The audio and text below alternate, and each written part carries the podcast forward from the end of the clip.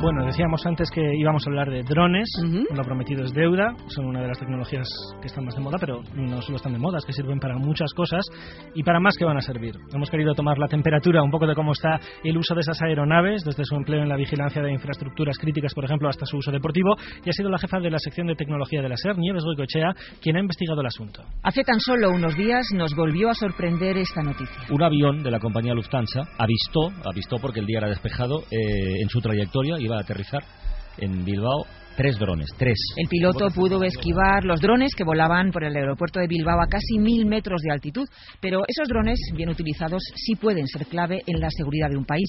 Son los puntos calientes para los ciberataques.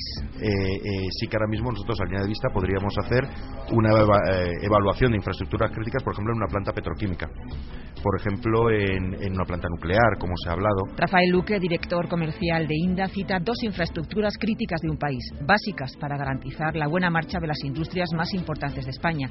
Son instalaciones que precisan una vigilancia intensa y en ese camino los drones son una solución. Lo que evitaríamos en zonas rurales, sí, a la, a, a la ida de un tren, un animal que pudiera cruzarse en una vía y que podría provocar un accidente, sí antes no hubiéramos, hubiéramos mandado un dron y hubiéramos sabido que podría haber un problema de estas características. No solo es importante la seguridad, con base en Sevilla, el Centro de Investigaciones Aeroespaciales, CATEC, presta ayuda tecnológica a pequeñas empresas para ofrecer nuevos servicios con estos drones. Estamos orientados más a la filmación aérea, la cartografía, etcétera, aplicaciones que en principio pues son más fáciles tecnológicamente de abarcar.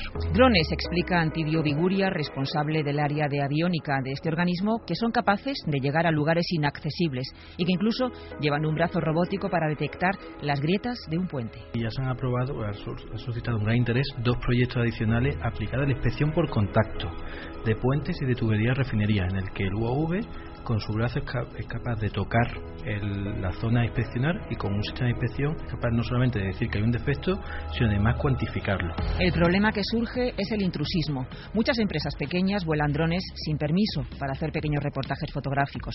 El gobierno quiere acotar estos usos bajo estrictas condiciones de seguridad que gran parte del sector demanda. Los fabricantes y, y la gente un poquito seria que, que, estamos en la industria se tiene que notificar cualquier vuelo a esa, hacer un nota o uh -huh. hacer un, uh -huh. un, aviso de dónde estamos, no solo para saber nosotros, sino por todas las, las otras aeronaves. Y si hay algún incidente, comunicarlo. Pero no todo son servicios y multas.